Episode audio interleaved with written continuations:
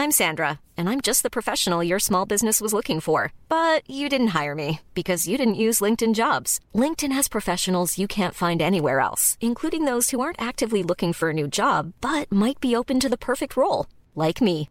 In a given month, over 70% of LinkedIn users don't visit other leading job sites. So if you're not looking on LinkedIn, you'll miss out on great candidates like Sandra. Start hiring professionals like a professional. Post your free job on linkedin.com slash spoken today. Esto es República H, la información más importante de lo que pasa en el interior de la República, con el punto de vista objetivo, claro y dinámico de Blanca Becerril. Hola, hola, muy buenas noches. Son las 9 de la noche en punto de este lunes 19 de octubre del año 2020. Yo soy Blanca Becerril.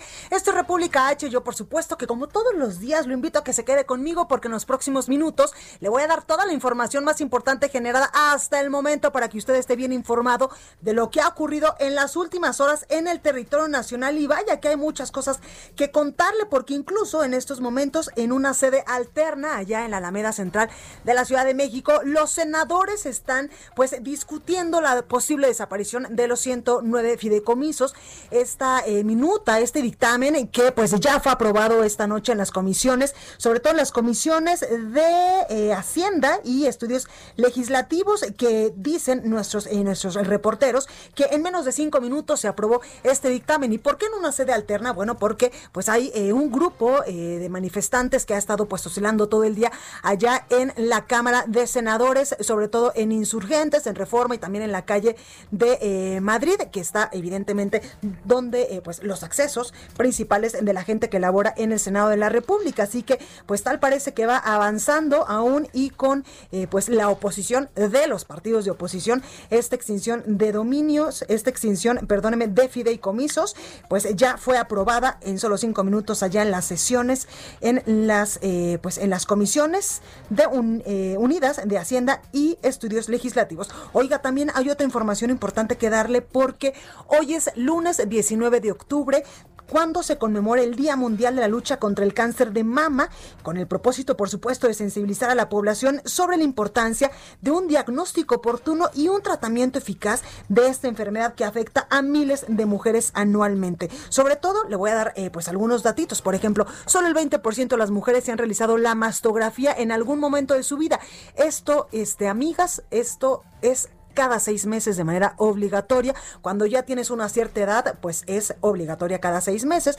Cuando uno está todavía chavito, pues una vez al año que te la hagas, pero es sumamente importante e indispensable ir a nuestro ginecólogo porque la detención oportuna de eh, cualquier anomalía que nosotros eh, pues eh, notemos o sintamos en nuestras mamas es sumamente importante y marca un antes y un después para un pues para la vida o la muerte de una de una persona. Así que es muy importante, por favor, checar continuamente. Otro dato importante es que 17 mujeres mexicanas mueren diariamente por cáncer de mama. 52 años es la edad de incidencia de cáncer de mama en mujeres mexicanas. Otro dato alarmante es una de cada ocho mujeres desarrollará esta enfermedad lamentablemente en algún momento de su vida. El 70% de los casos se diagnostica en etapas avanzadas, que esto es algo muy lamentable. Por ello, eh, pues hay muchas campañas eh, de promoción de tócate, autoexplórate, chécate, para eh, pues evitar a toda costa que si en algún momento tienes alguna molestia, que podamos tener una detención, una detección oportuna de este padecimiento. Porque además el 60% de los diagnósticos son curable si se detecta a tiempo, por ello la importancia. Además, 191 mil casos de cáncer se detectan al año en nuestro país, de los cuales fallecen lamentablemente 84 mil personas. 30.44% de los casos se detectan en etapa dos en etapa pues ya avanzada.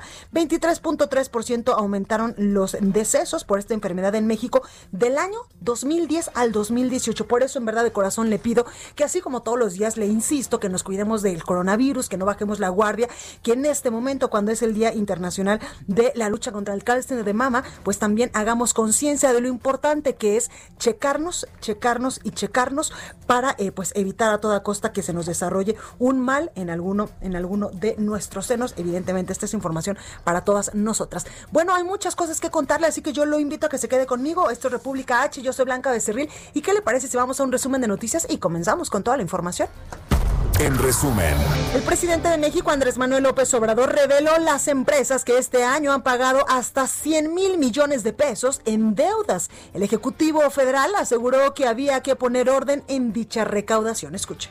Los grandes contribuyentes en este año han pagado de deudas cerca de 100 mil millones de pesos. Estoy hablando de grandes.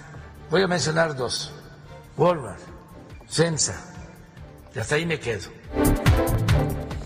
Respecto a los resultados de las elecciones de este fin de semana en Coahuila, el primer mandatario informó que mientras la gente participe es un triunfo para la democracia. Hubo elecciones el día de ayer domingo en Coahuila y también en Hidalgo. Escuche. No, no opino de eso. No, yo creo que es un triunfo para la democracia si la gente participa y hay elecciones limpias y libres. Gane quien gane.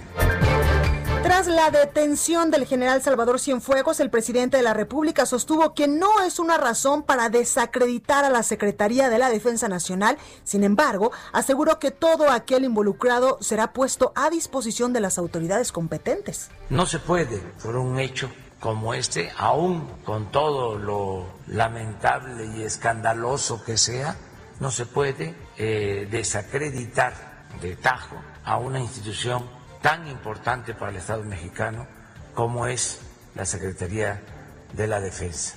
Esto no significa de ninguna manera eh, encubrir a nadie, cero impunidad. Si el general Cienfuegos resulta responsable, que se le castigue.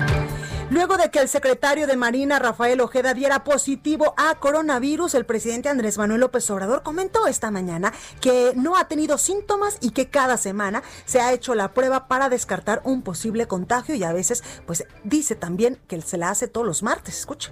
Yo no he tenido, afortunadamente, eso. Eh, y me hago una prueba, por lo general, por semana, para estar seguro, sobre todo para no eh, contagiar a nadie. Eh, por lo general eh, me hago la prueba los martes.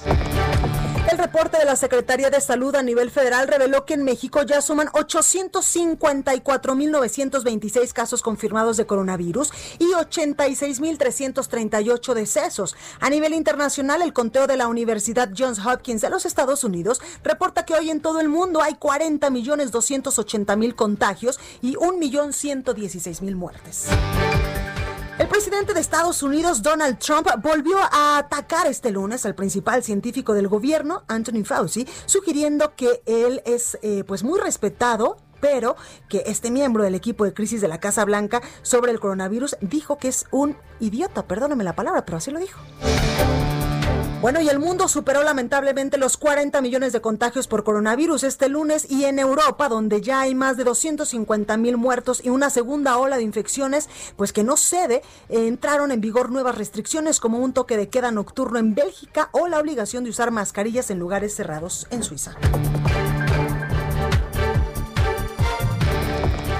Bueno, y en China han hallado por primera vez una muestra viva del coronavirus SARS-CoV-2 en el embalaje en un paquete de bacalao congelado importado recibidos en el puerto oriental de Qingdao, escenario del último rebrote en el país asiático.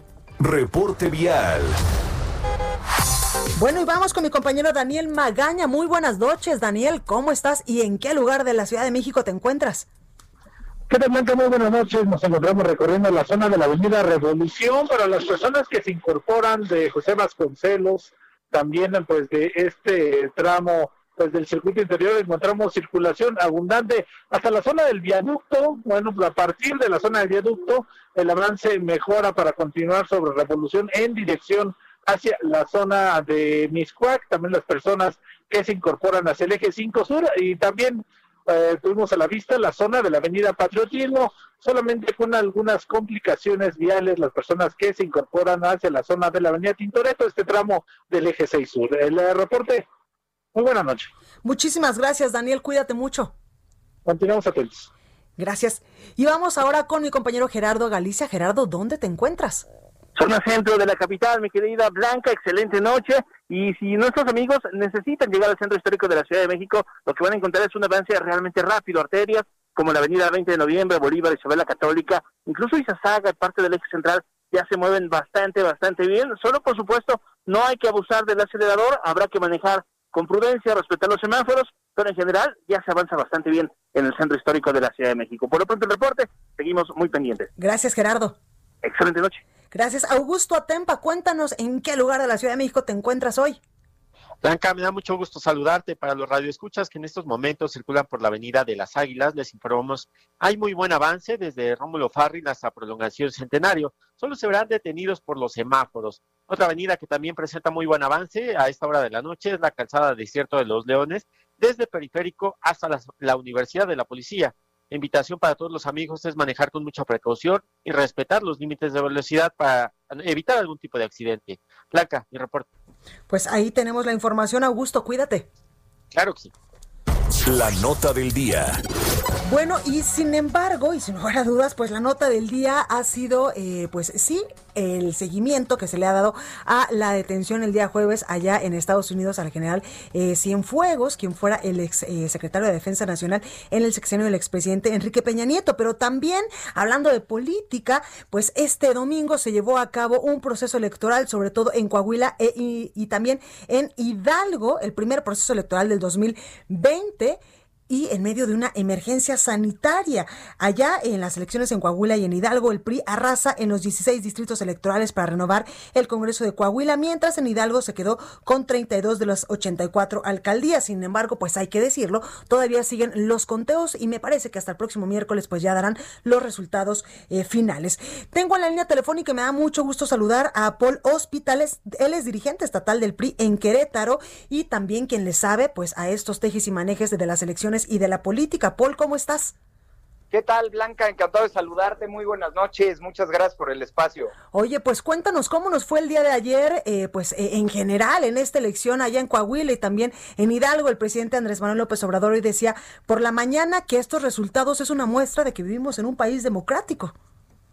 Sí, bueno, pues la verdad es que muy contentos. A ver, el prismo me parece que a nivel nacional debe de estar contento, pero también nos deja muchas lecciones esta elección del día de ayer. La primera es que es una cosa morena con López Obrador en la boleta y es otra cosa completamente diferente sin López Obrador en la boleta. Vimos los resultados no solamente de Coahuila, sino de Hidalgo, en donde el PRI, bueno, pues resurge en sentido literal. En el caso de Coahuila son 16 distritos locales y en los 16 gana el PRI. Esto es histórico, no solamente comparado con la elección del 2018 o del 2015, sino que me atrevo a decir desde los 80 que no se daba un, como le llamamos en política, carro completo en las elecciones. Entonces, se demuestra que en democracia, pues no hay imposibles, que en la democracia cualquier partido político puede ganar y que el PRI, bueno, pues al final del día, haciendo una oposición estratégica, no una oposición de a ver quién grita más y quién da de sombrerazos, sino en lugar de dedicarse a pelearse en Twitter contra el partido político Morena, se dedica a trabajar en tierra y en calle y con eso logra resultados. Es decir, caso de Hidalgo, reconfiguraron estas estrategias eh, para poder ganar en el PRI. Sí, sin duda alguna, a ver, se enfocaron a lo que es importante, que es el trabajo con la ciudadanía, de tierra, de calle, de estructura, y bueno, pues ahí está el resultado. Y el caso de Hidalgo, pues también es importantísimo porque el PRI tenía más o menos 15 municipios que gobernaba y bueno, pues llega a 32, según los resultados hasta el momento, pero también hay que decirlo, los municipios más poblados que tiene Hidalgo. Y lo que destaco de, de, Morena que te comentaba, a ver, si comparamos la elección 2018 con la 2020, o sea, solo dos años, bajó 52% su intención de voto. Imagínate nada más, es decir, de cada 10 que habían votado por Morena en 2018, solamente votaron 5. Es la verdad eh, brutal la diferencia que existe y bueno, pues te marca un parteaguas hacia lo que serán las elecciones del 2021, unas elecciones que me parece serán de grandes coyunturas locales, de realidades completamente distintas en cada uno de los estados. Y bueno, pues a esperar a ver los partidos políticos, a quienes postulan, con quienes van a la cabeza. y bueno, además hay pues dos partidos este nuevos, Paul que estarán disputándose también en el 2021. Exactamente, tres partidos ya que les dieron el registro ahora en el tribunal, pero que es importante mencionar, no pueden ir en coalición ni pueden ir en candidaturas comunes, sino que en esta primera elección pues se la tienen que rifar solos a ver si eh, un mínimo porcentaje de la población de México les hace conservar el registro. Pero sí, sin duda alguna fue un gran, gran resultado del PRI en estos estados de la República, que bueno, pues obviamente se contagia la alegría de todo el priismo a nivel nacional, porque bueno, pues sí esperábamos buenos resultados, pero esto fue verdaderamente, eh, eh, quedamos atónitos con el resultado, sobre todo en Coahuila y bueno, los municipios que se registraron ahora en Hidalgo. Bueno, que hay que decirlo también son gobiernos del PRI. Oye, Paul, también quiero preguntarte, estamos en medio de una emergencia sanitaria por el asunto del coronavirus, ya llevamos muchísimos meses. ¿Cómo fue el hacer campaña sin hacer campaña, por ejemplo, de, de cara directa a, a, la ciudadanía? Me refiero a los enormes mítines a los que estábamos acostumbrados, todos aquellos que en algún momento de nuestras vidas anduvimos recorriendo el país en campaña. ¿Cómo fue hacer campaña en época de COVID? Sí, bueno, imagínate y ahora con los lineamientos que puso la autoridad electoral de no tener eventos superiores a cierto número de personas, pero sobre todo la jornada electoral.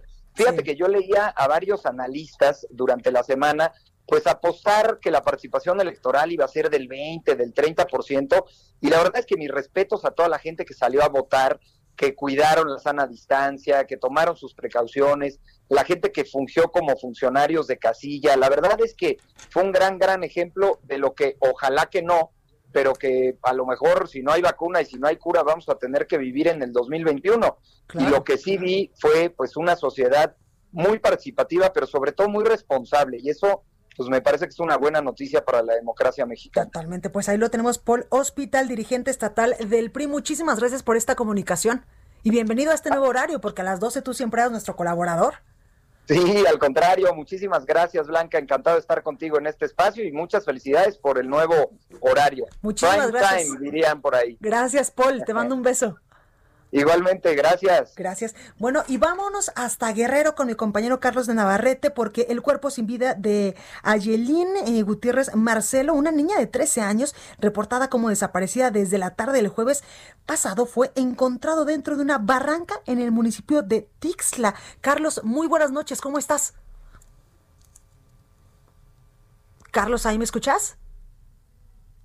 Tenemos un pequeñito problema con la comunicación de mi compañero Carlos hasta Guerrero, que estamos solucionando justo en este momentito para que pues nos cuente sobre este lamentable hecho que se eh, pues que se perpetró allá en este en este municipio guerrerense. Carlos, ahí ya me oyes? Blanca, te escucho perfectamente. Perfecto. Eh, efectivamente comentarles que el cuerpo sin vida de Yelín Ixaé Gutiérrez Marcelo, niña de 13 años reportada como desaparecida desde la tarde del jueves fue encontrado dentro de una barranca en el municipio de Tixla. De acuerdo con reportes de las autoridades, el hallazgo ocurrió esta mañana en inmediaciones de la colonia La Candelaria. Trascendió, el cuerpo de la menor estaba desmembrado, sin embargo, hasta esta hora del día ninguna autoridad ha podido confirmar este dato. Los familiares de la víctima lograron identificarla gracias a las prendas que se encontraron en el lugar y que son las mismas que vestía la menor el día de su desaparición. El sábado pasado, Flora Marcelo Rojas, madre de la víctima, denunció que la principal sospechosa de la desaparición de su hija es Sandra Iris Guillermo Molina, su vecina. Eh, en entrevista recordó que desde hace dos años Sandra Iris la ha amenazado de manera constante por problemas personales. Sin embargo, dijo que fue en febrero cuando las amenazas comenzaron a ser más delicadas. Su hija desapareció el día jueves aproximadamente a las 4 de la tarde en el trayecto entre su domicilio y la calle Pedro Asensio en el municipio de Tixla, punto en donde su madre la estaría esperando, sin embargo, eh, la menor de 13 años nunca llegó hasta este lugar. La presidenta municipal de Tixla, Erika Alcarazosa, ha hecho un llamado a la Fiscalía General del Estado para el pronto esclarecimiento de este crimen que motivó el día de la el día de hoy por la tarde en el transcurso de la tarde noche una protesta en el Zócalo de Tixla por parte de organizaciones sociales, grupos feministas y también se sumaron estudiantes de la normal de Ayotzinapa. Blanca, mi reporte. Muchísimas gracias, Carlos. Cuídate mucho. Gracias. Gracias. Y en Chihuahua eh, está en estos momentos en semáforo color naranja, el semáforo epidemiológico por COVID, porque eh, pues eh, reacciona ya ante un posible colapso del sistema de salud. Federico Guevara nos tiene la información. Federico, adelante. Buenas noches, sí, efectivamente, estamos hablando de 19.800 personas que actualmente están contagiadas. Ha habido un incremento de 1.512 casos en las últimas horas y ya los ventiladores, si bien existen, ya se están tomando las medidas para buscar y ampliar en diferentes áreas eh, hospitalarias. ¿Por qué? Porque esto va creciendo. Las autoridades estatales y municipales, si bien están haciendo esfuerzos, la realidad es que para la gran mayoría eh, el problema del COVID en Chihuahua está fuera de control y como tú bien indicabas, a punto de colapsar en el estado de Chihuahua. ¿Qué están haciendo las autoridades? Eh, pues tratando de establecer un poco más la mano dura, ya eh, pues implementando todo lo que es la normatividad del semáforo naranja, pero incluso, por ejemplo, en el transporte público, uno de los problemas graves es que no hay la manera de controlar a los usuarios. Eh, y obliga que sea el 50% de la capacidad, ya está la advertencia de que las células mixtas van a estar circulando por las diferentes calles y olvidándose un poco de la seguridad y la estrategia de seguridad, van a empezar a multar a las personas que vayan más de cuatro personas, más de tres personas en un automóvil. A los, a los propietarios o permisionarios de camiones les va a ser retirado la unidad e incluso pueden perder el permiso, la permisión, el permiso de su autobús si empiezan a desobedecer las leyes. Es decir, estamos en un 3 y 2 y si bien las autoridades dicen que no, la realidad es que pues hasta el alcalde de Ciudad Juárez es la segunda vez que se, se, contagia. Que se infecta de coronavirus. Exacto. y eso implica pues un poco también eh, lo lexo que es en atender como debe de ser esta esta no, pues, pues ahí, pandemia. ahí la alerta, Federico. Muchísimas gracias por esta información. Muchísimas gracias, estamos pendientes. Buenas noches. Buenas noches. Y vámonos hasta Tamaulipas y vamos a cambiar un poquito de tema porque allá se entregaron prótesis a sobrevivientes de cáncer de mama en Tamaulipas. La alcaldesa de Altamira eh, pues entregó estos, estos aparatos. Carlos Juárez nos tiene toda la información. Carlos, adelante. Hola, ¿qué tal, Blanquita? Un gusto saludarte a ti y a todo tu auditorio. Te comento que efectivamente la alcaldesa Almalaura Amparán Cruz y la presidenta del sistema DIF de Altamira Alma Laura Hernández Amparán realizaron la entrega de prótesis mamarias externas a mujeres sobrevivientes a este padecimiento a través de la campaña Amate del DIF municipal. La jefa de edilicia reafirmó su respaldo a las mujeres puntualizando que el gobierno que se honra en presidir implementa una serie de programas para garantizar su protección. Refirió que junto al sistema DIF de la urbe industrial y su equipo de trabajo conformado por especialistas en la salud, es posible hacer la entrega de prótesis mamarias externas, impulsando así el apoyo necesario para que las sobrevivientes a este mal puedan llevar a cabo una mejor calidad de vida. Cabe señalar que fue solamente una entrega simbólica, Blanquita, por esta situación de la pandemia del coronavirus, pero se estima que al menos unas 20 mujeres puedan estar recibiendo estas prótesis mamarias, incluso aunque se sabe que hay una lista de hasta 600 mujeres que se está planteando ir entregando estas prótesis incluso a través también de eh, asociaciones civiles como Educáncer, entre otras. Hace la información desde Tamaulipas. Carlos, 600 mujeres en la lista de espera.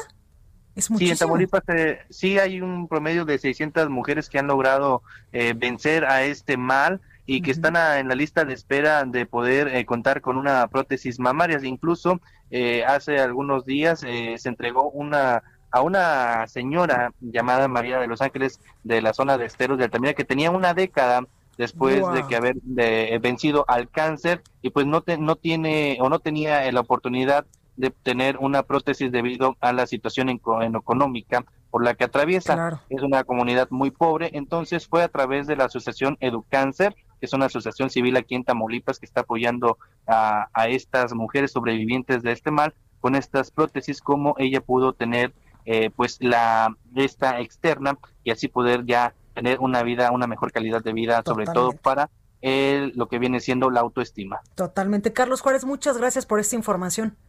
Estaremos al pendiente de los detalles. Muy buenas noches. Muy buenas noches. Y mire, le voy a dar más datos sobre eh, pues el Día Internacional de eh, pues de la lucha contra el cáncer de mama. Sobre todo le voy a dar datos en México. Se estima que en el 2040 México alcance 46.315 casos al año de personas que han eh, pues que han desarrollado cáncer de mama. 30% de los casos se diagnostica lamentablemente en etapa 3 y 4. De ahí la importancia de la autoexploración y de un diagnóstico oportuno para también tener un tratamiento eficaz. 10% de los casos se detectan en etapa 1, 20% de la cobertura de México para realizar mastografías. En estos momentos se está realizando a través de las diversas eh, instituciones en materia de salud. Vamos al sacapuntas de este lunes. Yo soy Blanca Becerril, esto es República H, no se vaya.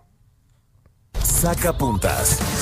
A pesar de que todavía no ha dicho esta boca es mía, la alcaldesa de Escobedo, Clara Luz Flores, se coloca entre los personajes con mayor aceptación de cara a las elecciones para renovar la gubernatura de Nuevo León en 2021.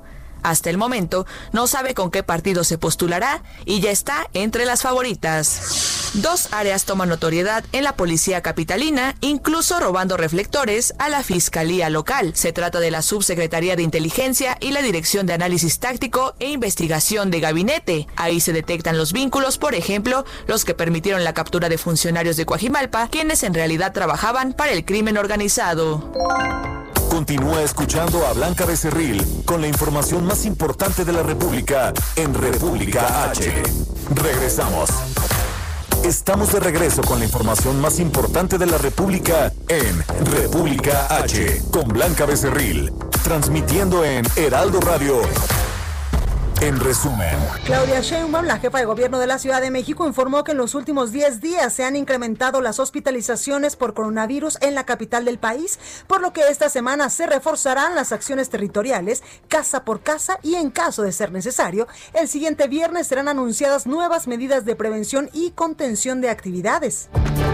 A 50 años de la muerte del expresidente Lázaro Cárdenas del Río, hoy fue inaugurado el Museo Casa Presidencial Lázaro Cárdenas con una inversión de 9.57 millones de pesos. El ingeniero Cuauhtémoc Cárdenas Solórzano recordó a su padre. Escuche. Buscó una sana convivencia entre los mexicanos todos. Favoreció el diálogo y la conciliación de intereses. Así logró la pacificación de su estado natal durante la rebelión cristera y por esa misma actitud surgieron, ya a cargo del Ejecutivo Federal, los 14 puntos de la política obrera. El encuentro cara a cara, no rehuir e ir personalmente al encuentro de los problemas, donde estos aparecían entre quienes se mostraban descontentos, fueron constantes de su conducta pública. El ex candidato a la presidencia de la República, Ricardo Anaya, emitió otra opinión acerca de la violencia y el narcotráfico en el país, argumentando que las medidas o ocurrencias, así las calificó, del presidente Andrés Manuel López Obrador, no están llevando al país a ninguna parte. Y es que esto de veras es no entender nada. Sigo llamando a que sean abrazos, no balazos, que tengan cuidado porque los voy a acusar con sus mamás. Es una ocurrencia tras otra y la violencia está cada vez peor. Y la Secretaría de Salud del Estado de Nuevo León reconoció que la entidad vive actualmente un rebrote de casos de coronavirus y en caso de que este continúe, se dará marcha atrás incluso a la reactivación económica utilizando la fuerza pública. Entrevista.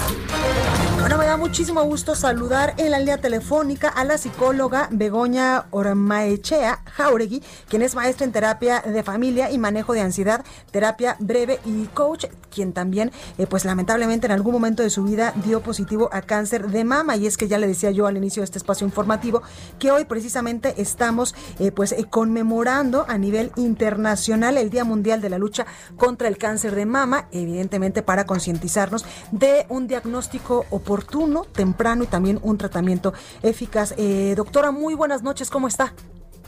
Blanca, muy buenas noches. Un honor de estar en tu programa y de poder dar mi testimonio. Estoy muy, muy conmovida y, y bueno, pues tratando de, de, dar mi testimonio para que a otras mujeres lo puedan escuchar y sensibilizarse Totalmente. y actuar a tiempo. Totalmente, doctora, cuénteme en qué momento usted se da cuenta de que tiene o siente algo diferente eh, eh, pues en alguno de sus senos y decide ir al médico y también quiero eh, pues que nos cuente también en qué momento pues le diagnostican a usted cáncer de mama. Así es, mira, pues yo eh, me di cuenta porque una amiga me había una campaña y, y de, de, tocarte, de autoexplorarte, y me lo mandó una amiga que ya que había pasado por un cáncer de mama. Y me lo, me lo mandó, me exploré y me sentí en el seno derecho una bolita y me, y me al principio pues no, no me asusté, dije, ay, ha de ser algo hormonal, algo, pero sí me quedó así como como una preocupación porque la sentí muy, muy grande, un poco grande, ¿no? Y entonces, eh, pues ya fue el tiempo, esto es, era en el 2017, ya fui al, ginecólogo y en, ese momento me dijo, no, pues hay que hacer un, una mastografía, un circlaje, o sea, todo ya empezó a ser muy rápido porque el ginecólogo ya observó características que le preocuparon. Totalmente. Entonces ya me hicieron una mastografía, en ese momento se detectaron ya dos, dos manchas preocupantes, preocupantes, ya que le llaman los doctores BIRATS, como ya una clasificación, que eso ya suena a algo ya. Y entonces en ese momento pues ya es actuar muy rápido. Claro y el, y el ginecólogo sí me dijo, esto ya es muy probable que sea pues cáncer, es muy probable. Me hicieron un, una, un circlaje, que es un procedimiento bastante doloroso y duro, porque te tienen que pues pasar como unas, como unos, pues, como un tipo de agujas que van al seno y hacer una mastografía y ahí ya detectan dónde está el, el tumor y pues me detectaron en, en, mi caso dos tumores gracias al que pude palpar. Mm, profundizaron en los estudios y detectaron uno mucho más profundo, muy, muy peligroso, el cual ya se estaba infiltrando hacia los conductos de los ganglios linfáticos. Es por esto que es tan peligroso y hay que actuar muy rápido porque se infiltra y se va y en mi caso pues ya se me había infiltrado a los Doctora, ¿la detención oportuna de tu caso te salvó la vida? Pues no fue tan tan oportuna, o sea, sí llegué, pero casi safe, así, híjole. O, sea, un, un, poquito más y ya, ya no la cuento. Tuve mucha, estuve, fui muy afortunada por estar en este tiempo, bueno, esto fue 2017, pero porque hace 10 años, mi ginecólogo me lo dijo, hace 10 años no existía la tecnología, los avances que hay ahora. Entonces, hace 10 años no hubiera estado, no, no hubiera estado yo probablemente hablando aquí, ¿no? Claro. Oye, doctora, ¿y cómo estás en estos momentos después de haber, eh, pues, eh, de haberte salvado literalmente de un cáncer de mama? Pues muy, muy bendecida, pero fue, es un proceso muy impresionante a nivel personal, familiar, emocional. Me, me divorcié, mi mm. expareja, bueno, mi en ese tiempo marido me, me, dejó por otra persona, sí, sí, sí. No fui la excepción, ¿verdad? Lo cual pues fue aún más duro, con tres hijos. Y, pero, sin embargo, por otro lado, me, me fortalecí muchísimo, me, me llené de una fe espiritual, porque es lo que me salvó, la parte espiritual, bueno, psicológica, espiritual, que es lo que te ayuda que tu cuerpo diga, sí quiero vivir y aquí voy a seguir. Pues ahí lo tenemos. Eh, doctora Begoña, muchísimas gracias por tu testimonio y en verdad de corazón, cuídate mucho y bendecida. Gracias. Estoy muy bien, estoy muy bien y cuídense todas las mujeres, cuiden su parte emocional, su parte física, explórense y vayan a, sus revisiones. Muchísimas gracias, cuídate mucho. Muchas gracias, encantada de participar y colaborar. Un abrazo. Igualmente. Bueno, y precisamente para hablar de estos temas, tengo eh, pues en la cabina de República H, evidentemente con Susana a distancia, a dos doctores, a dos médicos que realmente le saben a este asunto y me da mucho gusto saludar al doctor Jorge Monjes, él es cirujano oncólogo. Eh, doctor Jorge, gracias por estar esta noche con nosotros. Hola, buenas noches, muchas gracias por la invitación. Y también al doctor Marco Antonio Lavareda Santana, él es cirujano plástico y reconstructivo. Marco, gracias por estar con nosotros. Al contrario, es un placer y gracias, es un día muy importante y hay que recalcar...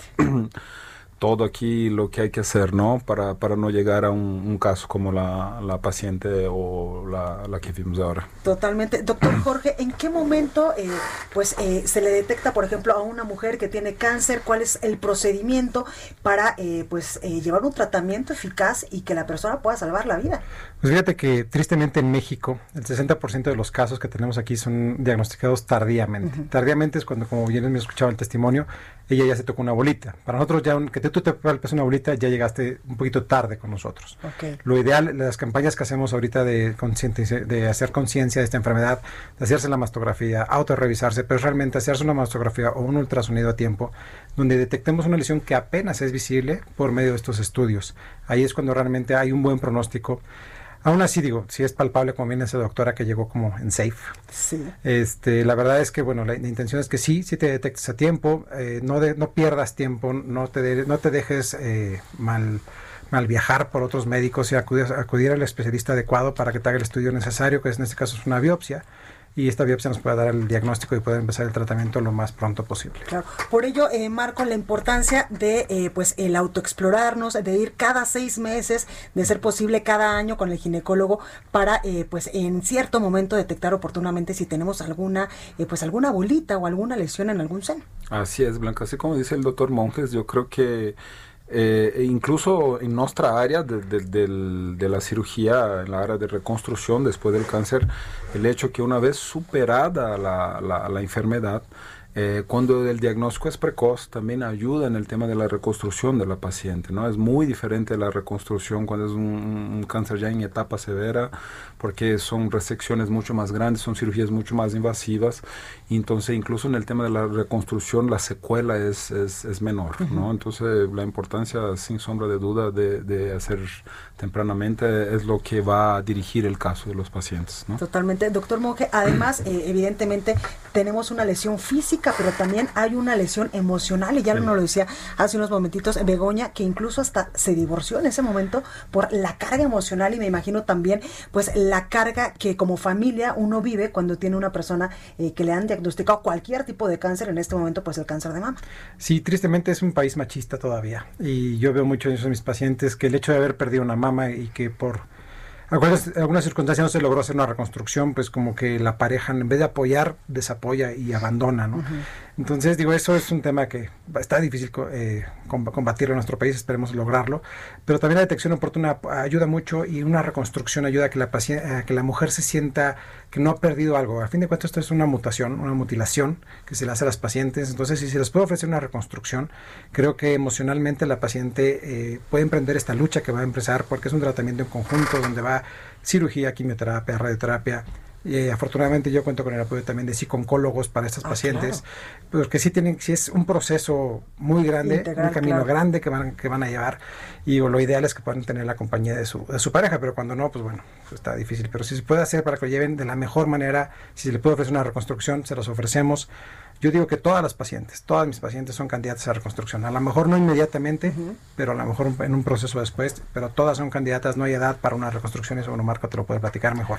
Y, Incluso, Blanca, llevando a lo que hablamos hoy un poquito a la mañana, es el cáncer se está presentando en etapa mucho más temprana. Claro, antes uno pensaba, bueno, mi mamá tiene 45, 50, pero ahora ya lo presentas hasta en los 30. Y, entonces hoy estamos presentando una paciente en la mañana que incluso presentó antes de tener esposo, o sea, estaba en su plenitud, ¿no? Que va todavía buscando pareja, viendo que vuelve a ser su pareja y le pasa eso. Y bueno, y qué bueno que se salvó, se diagnosticó en etapa temprana, sí, se, se operó y se hizo la reconstrucción, pero igual le decía, el gran problema es, deja solo mi salud, o sea, claro. ¿Qué va a pasar del resto de mi vida? ¿Voy a tener pareja? ¿No voy a tener pareja? ¿Quién me va a querer así, sin, sin sí, emocionalmente debe de ser súper fuerte. De la sexualidad. Entonces, también eh, es importante recalcar que eso está empezando mucho más tempranamente, ¿no? El tema de la aparición del cáncer, como dices tú. La gente siempre piensa que va a aparecer en la tía, en la abuela, y la, en la mamá, ¿no? Entonces, es importante eso, para, para empezar, empezar a hacer la revisión temprana para no tener que llegar a, a, a un estadio tan avanzado. Claro. Oye, Jorge, por ejemplo, si Dios no lo quiera, uno se revisa, se siente algo eh, que no es normal en un seno o en ambos senos. Eh, lo importante es ir al doctor en ese preciso momento porque incluso pues puede ser un ganglio o algo hormonal, pero hay que descartarlo. Sí, pues fíjate la, importancia de conocer tu cuerpo y estas campañas de autoexplórate, esto empezamos a partir de los 18 años de edad. La autoexploración debe ser una vez al mes, se recomienda después de la menstruación, día 7, día 8. Las pacientes que no menstruan, bueno, una vez al mes, el primer día. La importancia de hacer esto es para que tú conozcas tu cuerpo. Entonces tú sabes que el mes anterior esa bolita a lo mejor no estaba y acaba de aparecer. Y sí, efectivamente hay que ir con el especialista, en este caso el ginecólogo digo, no me gusta hablar mal de nadie, son los médicos encargados de las mujeres, pero cuando ya ellas detectan algo que no es, eh, no es eh, normal, y esto que comentaba la doctora, todos los estudios de mama se dan una clasificación en BIRATS, que va del 0 al 6. A partir del 3 tienen y del 0 también tienen que acudir con un especialista en cáncer de mama, ya sea un oncólogo, un ginecólogo o aquellos especialistas en tumores de mama porque para que no, no perdamos tiempo. Yo tengo pacientes muy jóvenes que no pensaron en cáncer, una de 32 años que estaba embarazada, mastitis, mastitis por la lactancia, la lactancia, entonces perdió un tiempo importantísimo para nosotros y ya cuando llegó con nosotros, pues tristemente llegó con metástasis a otros sitios. Entonces se vuelve un tratamiento que ya no es curable, que ya es paliativo, les va muy bien de todos modos, pero bueno, eh, cambia el pronóstico, ¿no? De, tener una, Hoy día las pacientes que detectamos en estadios 1 y 2, la sobrevida a 10 años es del casi 95%. Entonces es muy alto y pues va disminuyendo conforme va bajando tu estadio.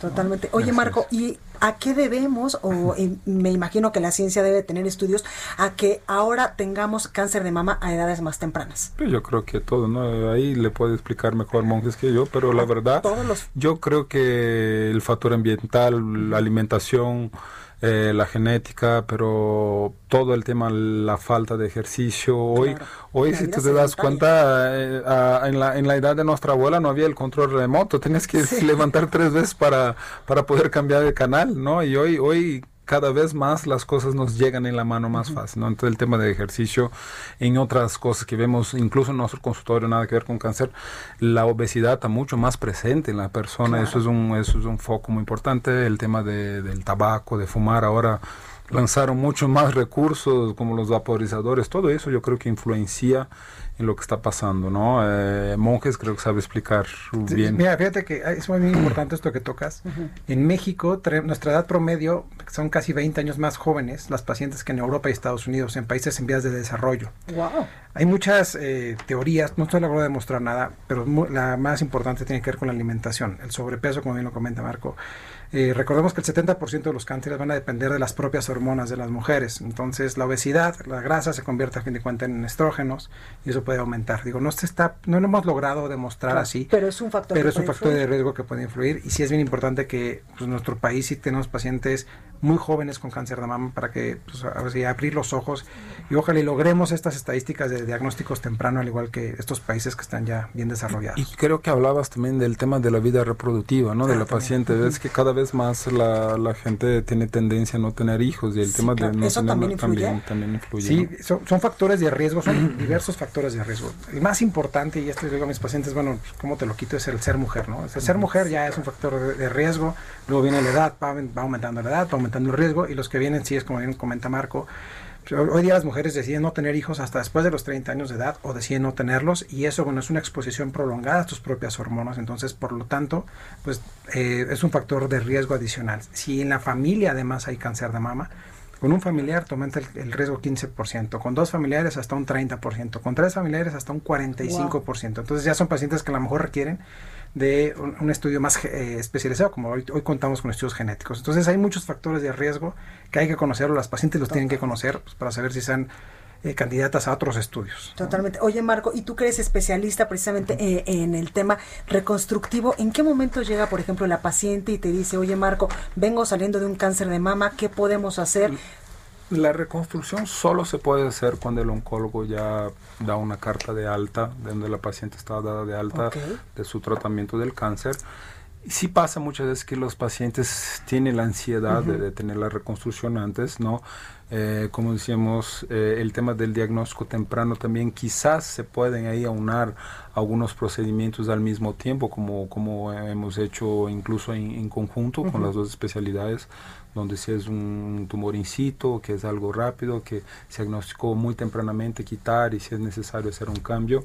Cosas buenas que han pasado en eso es que la reconstrucción mamaria tuvo un avance muy grande en la ciencia, ¿no? Antes igual, mucha gente también no se quería reconstruir porque al final la reconstrucción también era una carnificina, tenías que levar piel de abajo del abdomen para la mama o de la espalda, elevar eh, músculos y eso.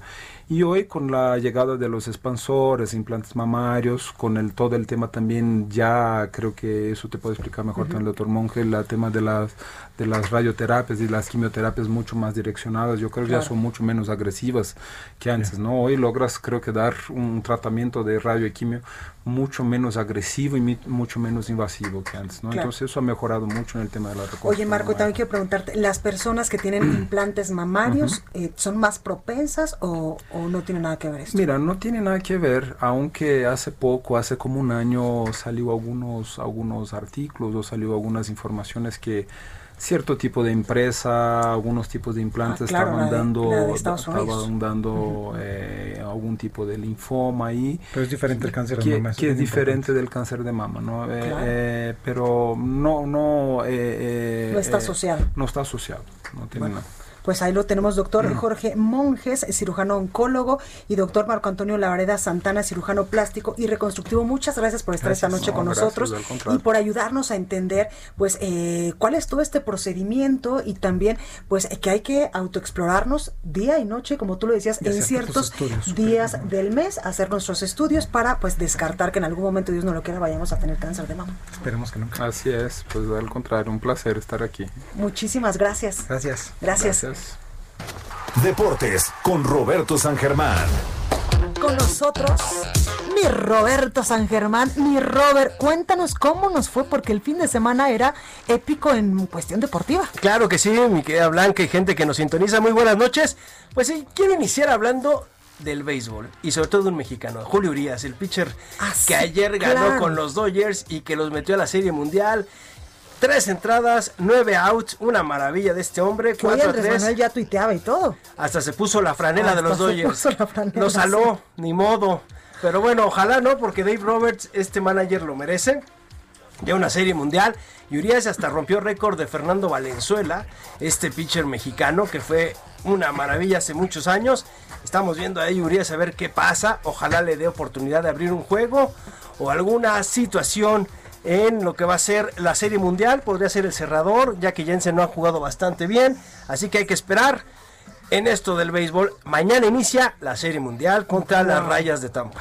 Oye, yo el fin de semana que estaba viendo, eh, no evidentemente eh, el, béisbol, pero sí que veía todas las noticias que estaban saliendo. Yo dije, mi Robert me va a traer buenas noticias el lunes. Pues mira, ya tenemos esta de Julio Urias, la verdad fue buena. Eh, también podemos hablar de lo que fue el clásico tapatío, de este partido de fútbol que es muy esperado en Guadalajara. Chivas ganó caminando, como se dice vulgarmente. El Atlas no tiene nada que hacer en este duelo. Fue 3 a 2, sí, pero la verdad es que pudo haber terminado 3 a 0 y no pasaba nada. Atlas hace un tiempo que no juega.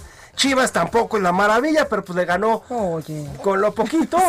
No, la verdad, Cruz Azul perdió 2 a 0 con Tigres. pero perdón que lo diga y perdón, perdón a mis amigos de los Cruz Azuleños, pero casi nunca ganan, ¿no? Nunca ganan. No, bueno, hace muchos años que no son campeones. Dirían, dirían los, eh, los jugadores le echamos un montón de ganas, jugamos como nunca, pero perdieron como siempre. No, mira, la verdad es que Cruz Azul empezó bien, se ha ido cayendo poco a poco el equipo en esta temporada. Ahí van. Lo malo para el Cruz Azul es que llega en un momento que es el final de la temporada, van a calificar a la liguilla y seguramente se los van a echar en la primera. Eso es lo malo para el Cruz Azul. Pumas ayer gana 1 por 0 al Toluca. Un error sotote del portero de Toluca, Luis García. Y con eso mete a los Pumas ya a la liguilla. Pumas está ahorita. Y ahorita el duelo que se está jugando es América contra León y va ganando América. Si América gana hoy, deja fuera Cruz Azul de los primeros cuatro. Entonces ya lo mete a lo que es el famoso repechaje. Entonces, imagínate cómo se complicó todo el equipo de, de, Cruz Azul con esta derrota de 2 a 0 contra Tigres. Esto fue también en el fútbol. Y en el fútbol americano, tus Steelers, tus acereros de Pittsburgh, siguen invictos. Es que somos unos buenazos. Ay, sí, como si yo jugara con ellos. no, la verdad es que te voy a decir, ayer yo pensé que podían perder con los Browns de Cleveland, pero los Browns de Cleveland traen un quarterback que es malísimo, Baker Mayfield, una porquería, hay que decirlo. Y jugó pésimo. Y, la verdad es que, es una porquería, quiere decir que sí es una porquería. No, no, sí es una porquería, la verdad es que lo vimos jugar. Yo me acuerdo de él desde que estaba en Oklahoma cuando jugaba colegial. Fue uno de estos muchachos que hablan mucho. Y la verdad es que para llegar al NFL el cambio es muy fuerte, es muy difícil. Y ayer, pues sí. Y el duelo que esperaba todo el mundo, el de Tom Brady contra Aaron Rodgers. Qué paliza de Tampa Bay. Qué defensiva, hay que decirlo. Pararon a Aaron Rodgers en seco. 10 puntos, 38 metió Tom Brady y su equipo. Pero fue la defensiva la que llevó esto. a, a terminarlo. Y hoy Patrick Mahomes, este hombre es una locura, el quarterback de, de- de- de Kansas City. Hoy ganó, y ganó fácil a Buffalo. Y la verdad es que estaba. Este hombre regresó después de la derrota la semana pasada. Ahí lo estamos viendo. Y Dallas ahorita le están metiendo una paliza. no, no está metiendo ni las manos. No, O sea, Dallas está de verdad para ser último lugar. De las peores veces que hemos visto este equipo. Tenía muchos años de no verlo tan mal. Arizona está paseándolos como trapeador. Así, ahorita deben ir ya 35-3. Estaban a punto de anotar otra vez los cardenales. 35-3. 3, sí. No, no, no, una No, cosa no, no, no, no. de espanto. Todo lo que le van a Dallas ahorita están matándose. No era. Eh, sí, es de Jerry Jones, eh, Jason Garrett, lo que nos dejó, pero bueno, son de las situaciones que se viven en el deporte. 31-3 dice aquí nuestro productor Orlando. Bueno, 31 no nomás. Por cuatro puntos, ¿no? Se los regalo. ¿Y cuánto falta para que termine el partido? No, ya faltan algunos minutitos. Eh, Les van a meter 40 Ocho puntos. minutos, entonces ya no hay. No, sí hay tienen manera. tiempo para meterles otros 14 puntos fácil y lo van a hacer. Juegan muy mal. Muy mal. qué mal. Muy mal. Oye, muy pero mal. mis Steelers bien. Mis Tus Steelers bien y todo. Y Oye, ¿crees que Champions. ganemos la Copa? Pueden ¿Nos ser campeones del Super Bowl. Mira, les va a ser, va a ser muy difícil. Sobre todo por la cuestión de que tienen a los jefes de Kansas City. Totalmente. Un Pues equipazo. O Baltimore. para Mi. Roger, te escuchamos el viernes. Gracias. Claro que sí, gracias a ti. Gracias. Bueno, pues hasta aquí este programa. Yo soy Blanca Becerril. Esto fue República H. Yo lo espero el día de mañana en punto a las 9 de la noche. Por favor, de corazón, cuídeseme mucho.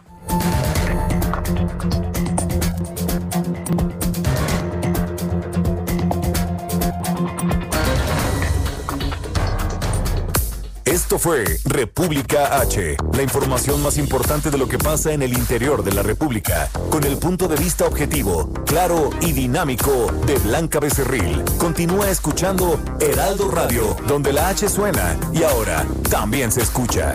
Una estación de Heraldo Media Group. Heraldo Radio, la H se lee, se comparte, se ve y ahora también se escucha.